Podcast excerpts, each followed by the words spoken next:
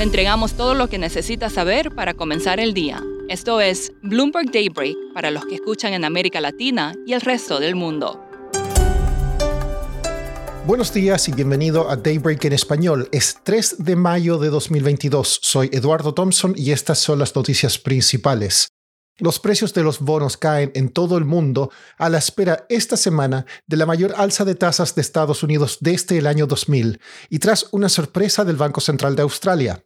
La tasa de los bonos alemanes a 10 años, que en marzo estaba en terreno negativo, llegó al 1% por primera vez desde 2015. La tasa del bono del Tesoro a 10 años de Estados Unidos ronda por el 3%. El Banco Central de Australia tomó por sorpresa a los mercados con un aumento de tasas de 25 puntos básicos al 0,35%, mayor de lo esperado y el primero desde 2010. Según un borrador publicado por el sitio web político, la Corte Suprema de Estados Unidos anularía el fallo Roe vs. Wade, el cual legalizó el aborto en todo el país en 1973 los jueces republicanos habrían firmado el documento. Esto promete energizar las campañas electorales de mitad de periodo en ese país. En cuanto a la guerra en Ucrania, hoy se esperan más evacuaciones de civiles en Mariupol y otras dos ciudades. La Unión Europea buscaría aumentar la cooperación con países africanos productores de gas para cubrir suministros rusos y Rusia tiene hasta mañana para pagar 650 millones de dólares por dos bonos y evitar un default.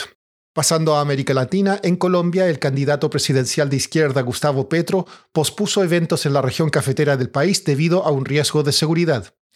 También en ese país, el Banco de la República publicará las minutas de su reunión de política monetaria, en la que aumentó las tasas de interés en 100 puntos básicos al 6%. En México, la petrolera estatal Pemex informó una ganancia de unos 6 mil millones de dólares en el primer trimestre, la mayor en al menos 18 años. Estas mayores ganancias le permitirán pagar su deuda de corto plazo por su cuenta, aunque podría recibir apoyo del gobierno para pagar la de más largo plazo.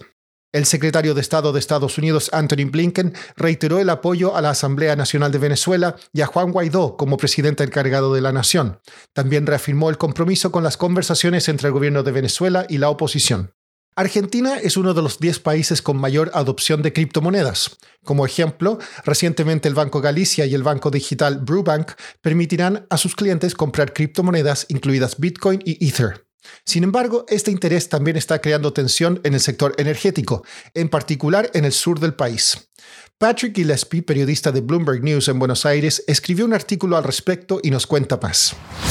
Eduardo, en la provincia de Tierra del Fuego, las minerías de cripto consumen casi un cuarto de toda la generación de electricidad ahí. Esto está generando mucha preocupación en los funcionarios de la provincia que dicen que la infraestructura para las ciudades principales ahí está al límite el gran consumo de las minerías tiene que ver con la intensidad energética para minar cripto, pero también apunta al crecimiento del sector en Argentina. Después de tantas crisis cambiarias del peso argentino, el país es uno de los top 10 en el mundo en términos de adopción de criptomonedas. Patrick, ¿por qué las criptomineras se instalaron en la Patagonia? Están haciendo criptominería en la Patagonia para aprovechar las bajas temperaturas, los bajos costos de energía y hasta los últimos meses eh, se fueron ahí para aprovechar los subsidios garantizados por el gobierno durante la gestión del expresidente Mauricio Macri. En los últimos meses eso ha cambiado temporalmente, pero sigue los subsidios para los eh, minerías de cripto sigue como un gran tema y, debate en el país. ¿Y por qué se da tanto debate sobre energía y criptominería en Argentina?